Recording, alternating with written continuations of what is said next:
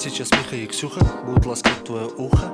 Миха, Ксюха. Сейчас Миха и Ксюха будут ласкать твое ухо. Э, Друзья, всем привет! Это подкаст Туше. С вами Ксюша Мирняк. И Миша Кучеренко, привет-привет. Да, и сегодня с нами в гостях Паша Бабкин, э, дизайнер и архитектор Новосибирского крематория и музея смерти. Всем здравствуйте. Э, Паша, расскажи вообще, как ты давно там работаешь? Ну, уже десятый год э, вообще я попал в ритуальную сферу а, ну, лет 17 назад. Ого. А ты как-то, ну, типа, специально туда целился? вышло, да, как- Нет, абсолютно не специально. Мне кажется, какие-то закономерные случайности тебя, тебя привели ну, в эту сферу. И, как говорят, случайности же это не случайны.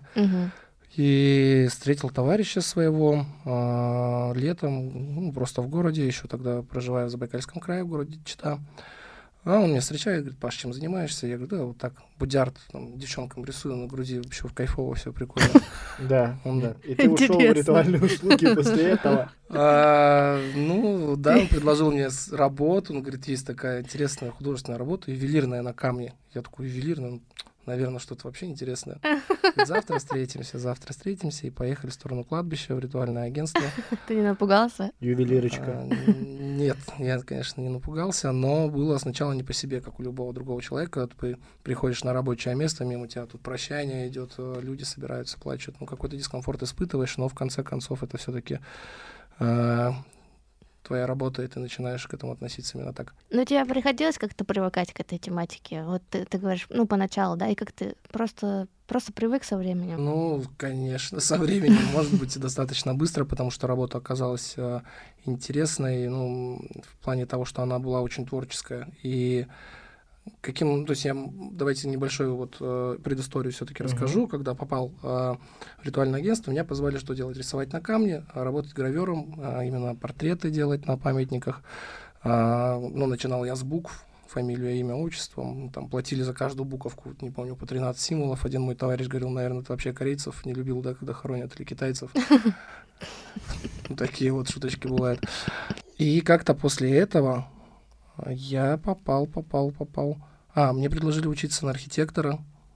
Я поехал в Иркутск по- поступать в Ар- магистратуру. Архитектор э, про- э, в классическом понимании? В классическом понимании, то есть я вообще, в принципе, закончил э, пел- первое образование бакалавра, я был дизайнером, вот, свободным художником, и все, что можно вообще сделать на компьютере или нарисовать руками.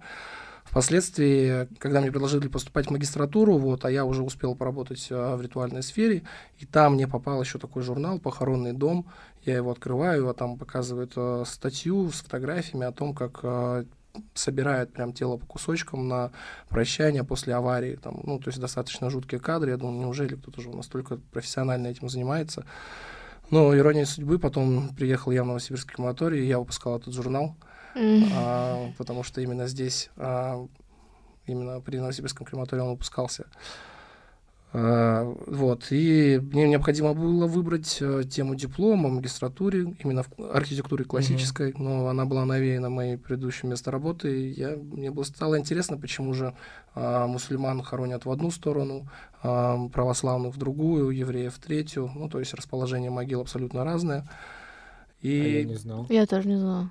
Приходите в музей, все узнаете. Вот, а тогда я задался этим вопросом самостоятельно и решил разобраться, написал вот диссертацию архитектуру кладбищ в условиях Прибайкалия, то есть вот как раз разбирал а, похороны различных конфессий или там культур, которые проживают на территории Байкала. То есть это, э, твоя- э, ты пытался как-то сделать так, чтобы они все выглядели... Они же еще выглядят по-разному. Они выглядят, конечно, по-разному. Я разбирал кладбища, которые а, находились в Иркутске, на их ошибки, которые люди допускали. А, А, при планировке, соответственно, предлагал некую идеальную схему согласно а, вот э, тем традициям, да, которые вот, тех или иных э, культур мгм. присутствуют на этом кладбище. Музей смерти у нас такой в Новосибирске, он один-единственный в России, правильно же? Да, он э, в своем роде, конечно, он один-единственный, хотя а, когда-то были посылки в Санкт-Петербурге или в, ну, в Питере были музей смерти, но они там, знаете, музей смерти, комната страха, А, же, ага. а, музей секса, там что-то все по одной куче показали, и тут лабиринты страха. Да, Вот. кстати, но там не хор- ну, то есть неплохая была попытка у ребят, но они показывали, наверное, какие-то новодельные новинки в теме смерти, да, пока там стояли урны, э, эко-урны, которые сейчас очень модные, там все видели ВКонтакте друг другу постят, там, ну, смотрите, закапываешь урну, из нее вырастает в нем в ней семечко, потом там вырастает дерево. Мгм. Нужно Вот. разыгрывать их за репосты. Ага. И почему у нас в Новосибирске? Как так получилось, что он именно в Новосибирске? Ну, потому что все благодаря Сергею Борисовичу Якушину, а, учредителю и основателю Музея смерти и, собственно, Сибирского крематория. Недавно он совсем скончался, еще буквально на прошлой неделе. Да ты А, что? Да, да, это была для нас большая-большая потеря. Ничего А, себе. Ну, там просто все, конечно, а, настолько все свои дела отмели, потому что человек заранее прописал все свои похороны, сказал, что должно быть на них. У меня было куча заданий, а, какой портрет использовать на памятнике, какой на прощании, а, какая музыка должна играть, какой отрывок из какого произведения должен звучать и кем прочитанный. Ну вот. Подготовился Мгм. человек. Ну, человек действительно готовился, он не любил свои дни рождения, он, э, для него это был, наверное, самый торжественный день, и он вот э, непосредственно к нему готовился, мы старались соблюсти всю, то есть волеизъявление усопшего. Обалдеть. А он ну, так всегда к смерти относился, да? Что там Да, создал интересно. такой... кре- Это же он основатель крематория. Конечно. он Идея его, да, то есть Идея всё. его, и там тоже очень все иронично получилось, когда-то Сергей Борисович был э, основателем и директором э, Сибирской ярмарки. Это вот Мгм. одно из крупнейших выставочных э, движений, выставок э, в России. А, И потом, когда-то ему поставили еще давно диагноз рак, и он поехал лечиться в Германию, в Германию приезжая. А, при этом он говорит, ну все, мне жить как бы осталось мало, мне рак, мне тут врачи сказали жить пару месяцев. Мгм. Говорит, продам-ка я сибирскую ярмарку англичанам и на врученные деньги построю крематорий. То есть вот э, у человека М. произошло переосмысление, потом он поехал в Германию, в Германии ему сказали, у вас нет никакого рака. Он такой, ну ладно, буду продвигать. Ярмарку-то я уже продал. Да, да, да, ярмарку продал и стал продвигать все-таки ритуальные услуги и полностью поменял в России отношение к э, погребению. То есть э, вот э, непосредственно как сейчас выглядят похоронные бригады, люди, которые поднимают, опускают гроб, они же все у нас э, по форме, может быть, смотрят. Ну, в Москве это очень ярко сейчас выражено. Сергей Борисович один из первых те- тех людей, кто начал предлагать вводить моду и правильную одежду Мгм. а, на церемонии, чтобы это не превращалось, а, как вот в 90-е годы, там дядьки в телогрейках выкопали могилу Мгм. полупьяные. Ну вот, собственно, начал продвигать сервис. Меняется, да, у людей отношение к смерти? Вы это чувствуете по посещаемости вашего музея, наверное, или по количеству, извините, новых клиентов? Я думаю, что не меняется отношение к смерти, все равно для людей это горестно, это такой момент. Э, Думаю, это в понимать. менталитете у нас страдать. Меняется отношение к похоронам и к прощанию. А, м, Вот э, какой момент. Потому что музей как раз а, у него одна из сверхзадач это менять а, отношение людей похоронам через а, историю, через факты, а, через экспонаты, а, которые вот э, отражают. Есть же такое, что в целом в русской истории именно у нас принято, что у нас это слишком горестное мероприятие, как будто бы оно и должно таким быть. И так э, горько на душе. Еще раньше приглашали э, женщин в черном, они пели еще и грустные песни, и, и ты умирал там тоже. Ну, не соглашусь, потому что я была в музее смерти, тебе просто надо сходить, там нам рассказывали, что э, давно-давно, ну, если, если, поправь меня, если я ошибаюсь, давно-давно э, на Руси у нас э, дети играли в похороны. И Для них это было нормально, их как бы приучали по-другому относиться, ну, потому что смерть тогда была частым явлением. Ну да. И вот детки даже играли в похороны. То есть это, мне кажется, сейчас у нас такое, что мы этого не видим. Там, если кто-то болеет, там тоже не все, не все хотят э, знать об этом, не знаю, как-то отстраняются от вот этих вещей, э, от похорон и так далее. А раньше, мне кажется, это было больше обсуждалось, наверное, больше как-то, мне кажется, ну, люди об этом говорили. Подтвердишь? Ну, все верно, про игрушки сказано. Были такие различные куколки бумажные и деревянные. а, Вот, потому что, ну, детей, детям объясняли, что это нормально. Может быть, смертность была выше. А Сейчас э, в свое время люди, конечно, закрывают глаза на сон, ну, как на смерть. Знаете, есть такое сравнение у немецкого философа Петр Слотerdайк. э, смерти Солнца. И он объяснял о том, что типа на смерть, так же как на Солнце, нельзя смотреть не прищуришь. То есть Мгм. в любом случае Мгм. это обжигает. Музей у нас помимо просто с экспозиции, которая показывает рассказ о похоронах, конечно, проводит различные эвент э, маркетинги, какие-то события в виде ночи музеев, либо отдельно каких-то мероприятий, куда люди к нам приходят за дополнительными теми же моими эмоциями. А, Конечно, для кого-то это дико, что у нас может на сцене проходить розыгрыш призов или проходить какие танцы, или играть какие-то артисты. А, Ведь вот он уже рядом а, кладбище. Но по большому счету, если посмотреть а, на страны европейские, то там это вполне нормально. Почему там Ла- Лана Дель Рей, она на кладбище давала концерт. У них Да? это нормально, да. Почему у нас, ну, нет. А в крематорий когда-то приезжал, ну, это было давно, Марк Тишман, такой певец, который выиграл Ага, а, фабрику звезд. фабрику звезд, да. Мы его тоже приглашали и делали вечер памяти по усопшим новосибирцам, и вот он с некой какой-то такой вот минорной программой выступал у нас со сцены крематория. Нет, ну это красиво. Это красиво. Единственное, что если брать пример Запада, то, ну, вы видели, как там кладбище выглядит, и как наше выглядит кладбище. Ну да. К сожалению, наши, у нас же, я так понимаю, нету закона, который регулирует какую-то единую архитектуру, и кто на что гораст.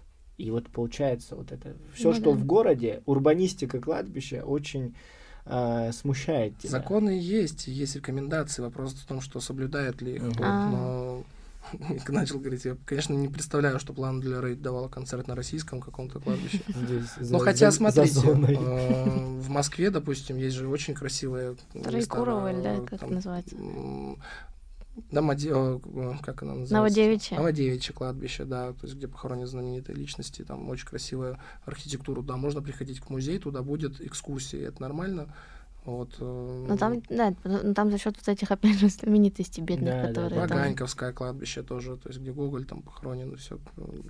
Я читала в Википедии, что у вас в музее, на музей потрачено 14 миллионов долларов. О, Это Господи. правда?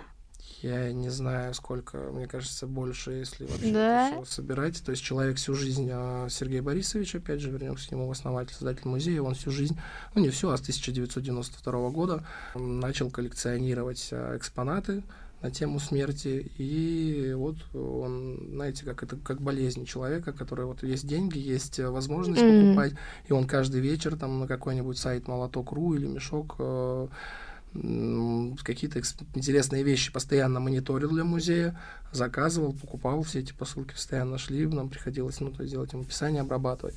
А. Какие-то вещи он покупал на аукционах, э, европейских причем, то есть специально ездил в Германию, в Италию, э, в Америке, вот, покупал, у нас есть вот наряды, платья очень достаточно ценные сами по себе, со своей историей. Ну, то есть вот человек жил этим, и он все, вот все свои средства он вкладывал в музей, 14 строительство крематория. долларов. Это по старому курсу считают, наверное. Не знаю. Не знаю. 45 Тебе это важно? миллионов. Конечно, Это- это огромная сумма.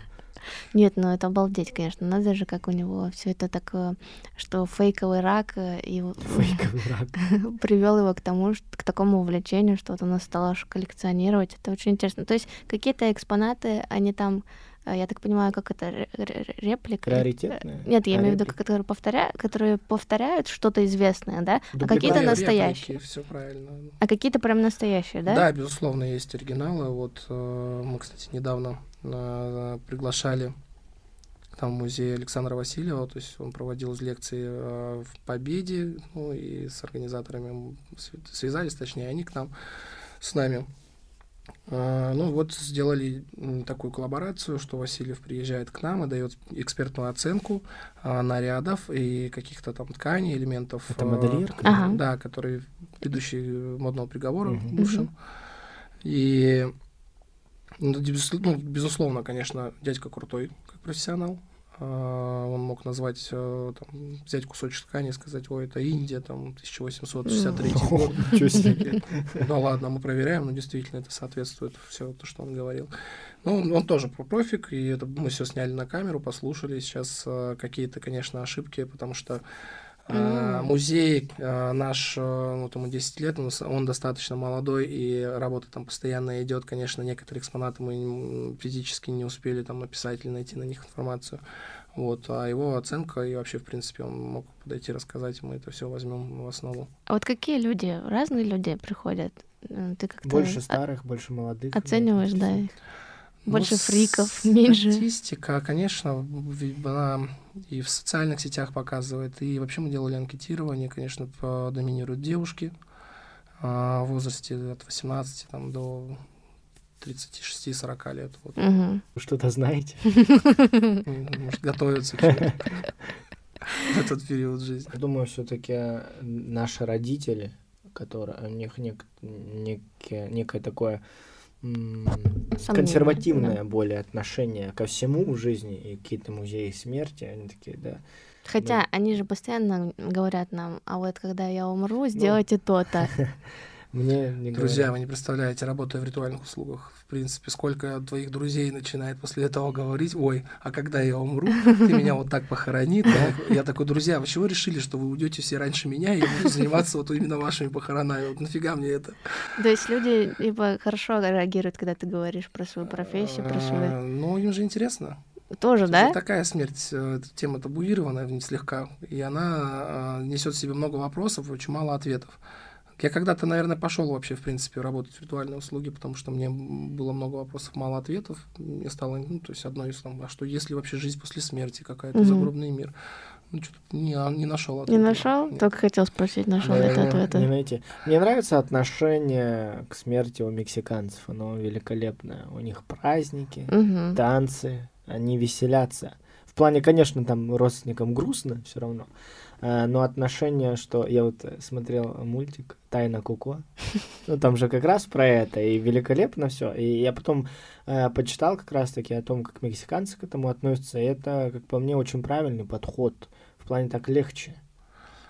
Ну, а в Румынии, допустим, есть кладбище веселое, как-нибудь загуглите. А, Там кресты, надгробия выкрашены в просто максимально яркие цвета. Все это пестренько, с каким-то орнаментом и с высмеиваниями грехов или там пороков при жизни того или иного человека. Там, допустим, теща могла там вот поставить памятник зятю своему пьющему там и высмеивая стихотворение какое-нибудь смешное написать. Прикольно. Ну, то есть вот, вот отношения у людей разные абсолютно, да, к похоронам. То есть похороны это же вот совокупность обрядов каких-то. То есть это же не только захоронение в землю, да, у кого-то в Тибете, допустим, есть очень жуткий обряд для обычного человека. Ну-ка, А? Там что-то есть надо.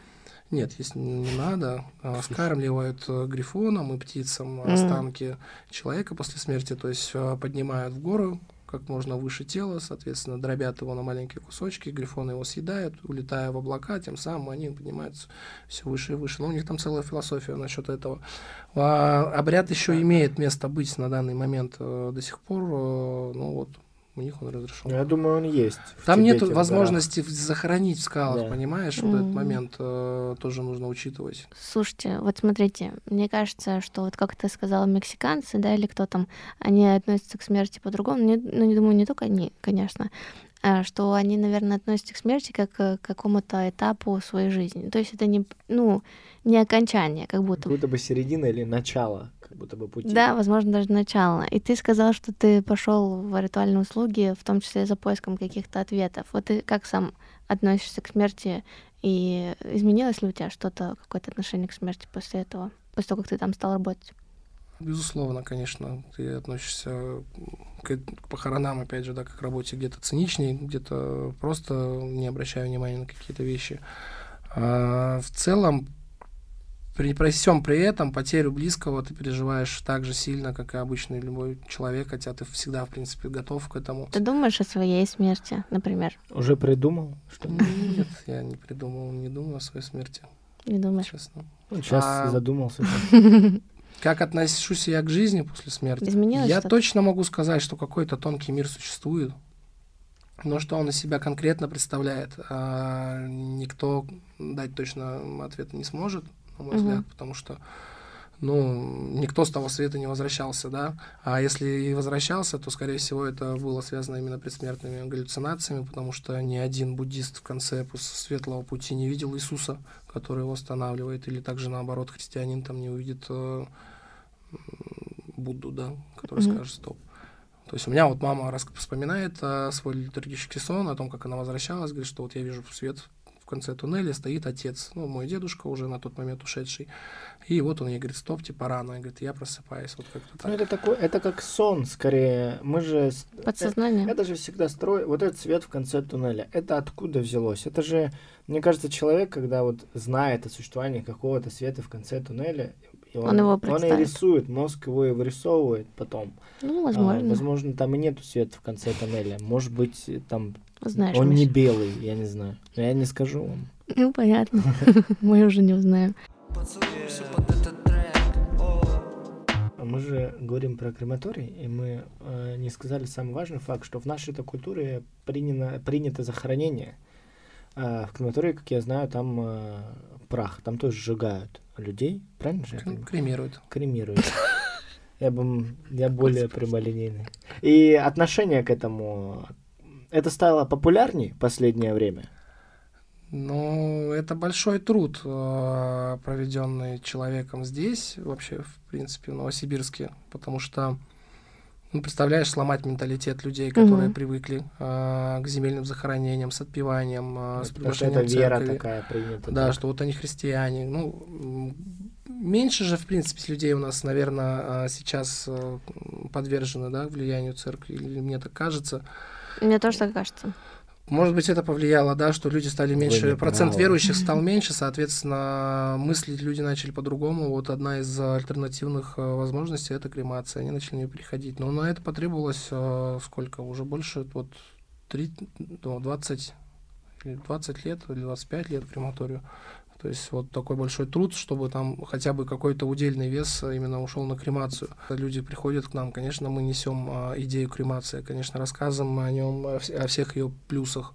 Вот, э, поэтому вот совокупности это некий такой механизм. Да, кстати, тут пользуясь случаем, расскажу, что у нас есть еще и прижизненный договор. Человек может а, прийти при жизни, оформить а, свои собственные похороны. Подписку? А ему отложат уже заранее все продукты, Ага. которые он купил.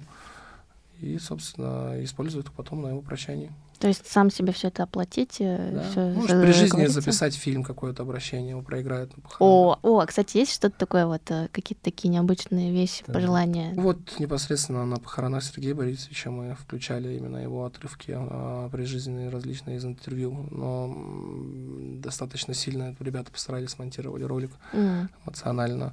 Есть такие, есть а, люди, допустим, не могут приехать на прощание, они просят, просят онлайн-трансляцию показать. мгм. То есть мы транслировали все через интернет. э, Там в Великобритании люди сидели вот и смотрели только ради них. Ничего себе. Я бы сделала что-нибудь такое, я бы э, какой-нибудь панч сделала бы, я бы меня бы похоронили, сказала бы, вот напишу, написала бы, что э, надо в какой-то момент сказать, э, а вот, кстати, Тамара, тварь, ну что-нибудь такое сказать. Сначала говорить про всех все хорошо, хорошо, и один человек. А вот Тамара, сука.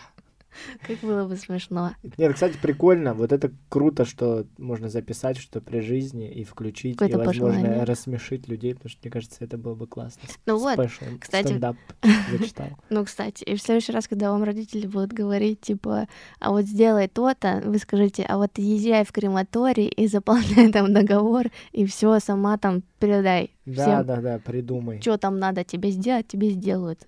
А то начинается. Действительно, это же снимается ответственность Ну. а, с родственников, которые начинают спорить, ругаться на ну, перед прощанием. Он говорит, вот, а он хотел, наверное, то, а нет, он хотел это. Вот, Да. пожалуйста, все, он хотел, Да, он да, да, да, подписал. да. Да и в целом такие хлопоты ужасные. Это всегда, это же всегда как-то чаще это неожиданно, чем ожидаемо. Ну, конечно. И люди в этой, в этой панике вообще делают э, нерациональные поступки, и этим пользуются очень много плохих э, мошенников. Ритуальные услуги очень бандитская структура, это всем давно известно. Ну, не ваша. Ну, вообще, А. мне кажется, в Новосибирске это не так. Да, здравствуйте, я везде так. Но они тебе не признаются. Посмотри э, видео Навального. Он тебе Нет, расскажет. смотрите, я слушала э, тоже и Навального, и, Э, и инагент. и Варламова. Э, там в Москве, вот я слышала такие вещи, что в Москве там человек умирает, и ему там уже через несколько минут все приезжают и готовы с ним заключать договор. Ну, ты с этим у нас такого... Я, Я пересекалась, я тоже пересекался. пересекалась. И у нас Вот такого не было. Я пересекался. Ну, И- к сожалению, Видишь? это есть. Есть? и в Новосибирске. То Так есть что? другой вопрос, как относятся добропорядочные ритуальные агентства или недобропорядочные, и с кем сотрудничают у нас а, недобропорядочные представители а, там скорой помощи или органов власти. Э, Не ну, это есть, и этого много. Это есть и было. Самое интересное, Мгм. придете в музей, у меня и у нас а, есть объявление 1914 года о том, что там первое Михайловское или Васильевское бюро предупреждает о том, что наши агенты никогда не являются без предупреждения, как это принято у других а, похоронных бюро. М, Так это ничего себе. 914 год, сейчас а, 2022, понимаете, как а, вот сто лет с лишним прошло, а проблема она А как всё была, так так и же. А осталась. потому что ее не регулируют до конца штрафами и уголовными сроками. Тогда бы сразу все поняли. Ты бы хотел, чтобы тебя кремировали? Я думаю об этом, причем э, я задумался об этом, и уже не первый год, может, гу- ну, у меня теоретически с какого-то момента начала думать, э, потому что я смотрю, думаю, господи, захоронение, это так ужасно. Ну, в пла- во- вообще, не- да и когда тебя сжигают, не круто. Ну, Но я думаю об этом, я, пока, я в размышлениях. С другой стороны, мне там уже вообще пофигу будет. Можете Конечно. меня на остановке оставить. Мне вообще без разницы. Слушай, есть. а, а Но я тебя не оставлю. Хорошо, я знаю. А был момент как- какой-то, я хочу самый интересный случай, может быть, что э, вот э, после кремирования родственники такие, ну все, теперь нам нужно, э, как он завещал, рассыпать э, его пепел над американским каким-нибудь каньоном. Ну, что-то вот такое было, люди это- этим занимаются. Люди этим занимаются, они, про- ну, то есть, как правило, просят рассыпать часть праха где-то здесь у нас э, в Новосибирске, там, над Бугринским мостом или что там даже был такой момент, что Над пляжем прям. а, да, что не надо этого делать в городе, но люди вот берут это. А это же, типа, они могут что, что угодно, да, делать? Вы же не, ну, типа, это никак не смотрите, тут какой момент. Человек, когда забирает урну с прахом, он получил ее, у нас уже все забрал непосредственно останки. а, Мы, он с нас уже ответственность снимается, и он с этими останками дальше может у нас эту нишу захоронить, может а, пойти с ней на кладбище и подзахоронить, допустим, могилку. где Мгм. у нас есть, потому что такая практика тоже есть в целях экономии земли. А, Кто-то берет а, частичку праха, там рассыпает, да, кто-то вот, допустим, в космос отправляет. Мы тоже у нас есть целый раздел, посвященный тому, чтобы Кто-то а, прям отправлял? Как это а, происходит? непосредственно вот Сергей Борисович еще при жизни, когда у него скончался его отец, который очень любил Королева и космос, вот он на тот момент еще через НАСА договаривался, чтобы Через НАСА. Запустил, то есть на, ну, Роскосмос еще не занимался. Ну, Рогозин, понятно. Вот с недавних сидел. пор и Роскосмос тоже у нас может э, это дело сделать. Так Его вот, э, отправили? отправляли, да, небольшую капсулу.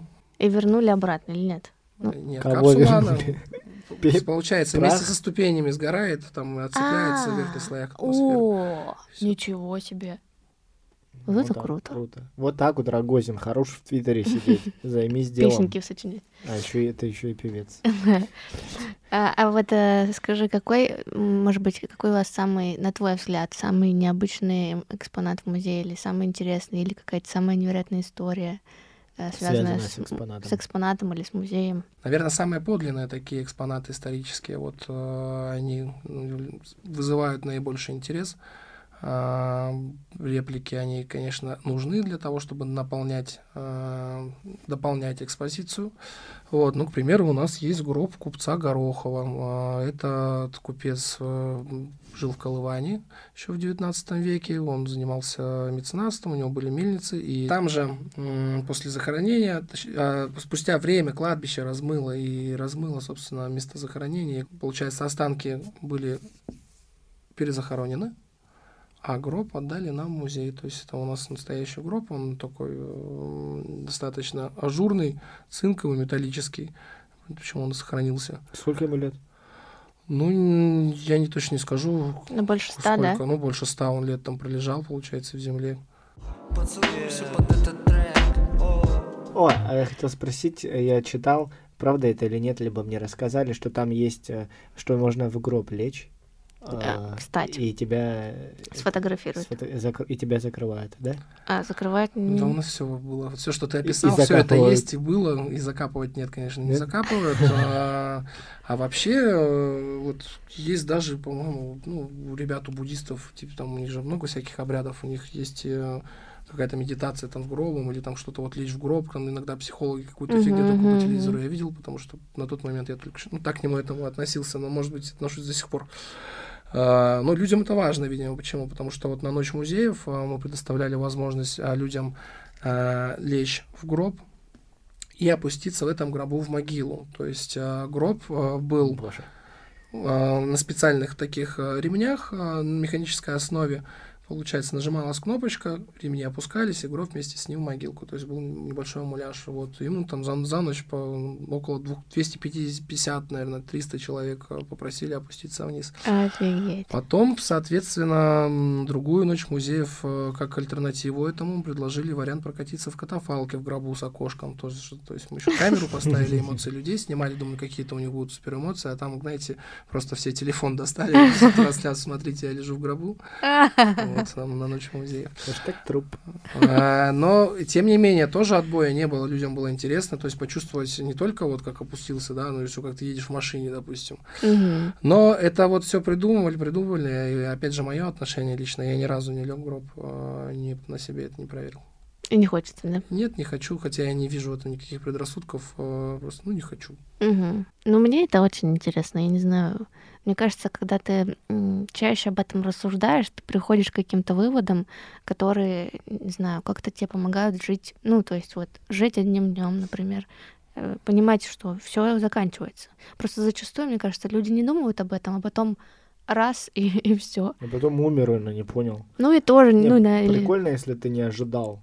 В супермаркете в ленте хлопнуло тебе. прикольно. Да.